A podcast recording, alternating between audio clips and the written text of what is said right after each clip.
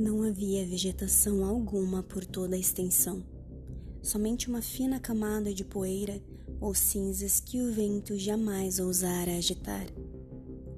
As árvores ao redor pareciam doentes ou definhadas, e muitos troncos permaneciam em pé ou apodreciam ali mesmo na beira.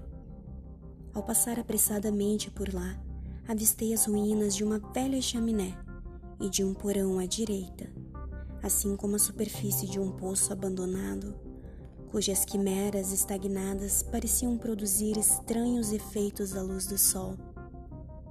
Até mesmo a longa ladeira sombria, no meio da mata, parecia mais acolhedora.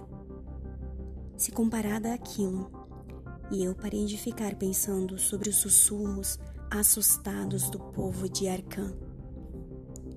Não havia casas nem ruínas por perto. Mesmo antigamente, aquele lugar devia ter sido solitário e distante. E ao crepúsculo, com receio de passar pelo local sinistro, preferi usar um caminho mais longo pela estrada do sul ao voltar para a cidade. Cheguei a desejar que algumas nuvens se reunissem no céu, pois um estranho temor em relação àquele vazio infinito no céu penetravam-me a alma. À noite, perguntei aos antigos habitantes de Arcã sobre a charneca queimada e o que significava a expressão dias estranhos que tantos murmuravam de forma tão evasiva. Contudo, ninguém conseguia fornecer uma resposta boa, exceto o fato de que todo aquele mistério era muito mais recente do que eu jamais sonhara. Não se tratava absolutamente de uma velha lenda urbana, mas de um acontecimento na vida daqueles que contavam o ocorrido.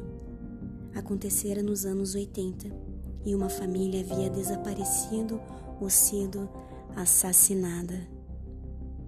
As pessoas não sabiam dizer com exatidão, e como todos me aconselharam a não dar ouvidos às histórias loucas do velho M. Pierce, procurei-o logo na manhã seguinte Informaram-me que ele morava sozinho no velho chalé, caindo aos pedaços, bem onde as árvores começavam a ficar espessas.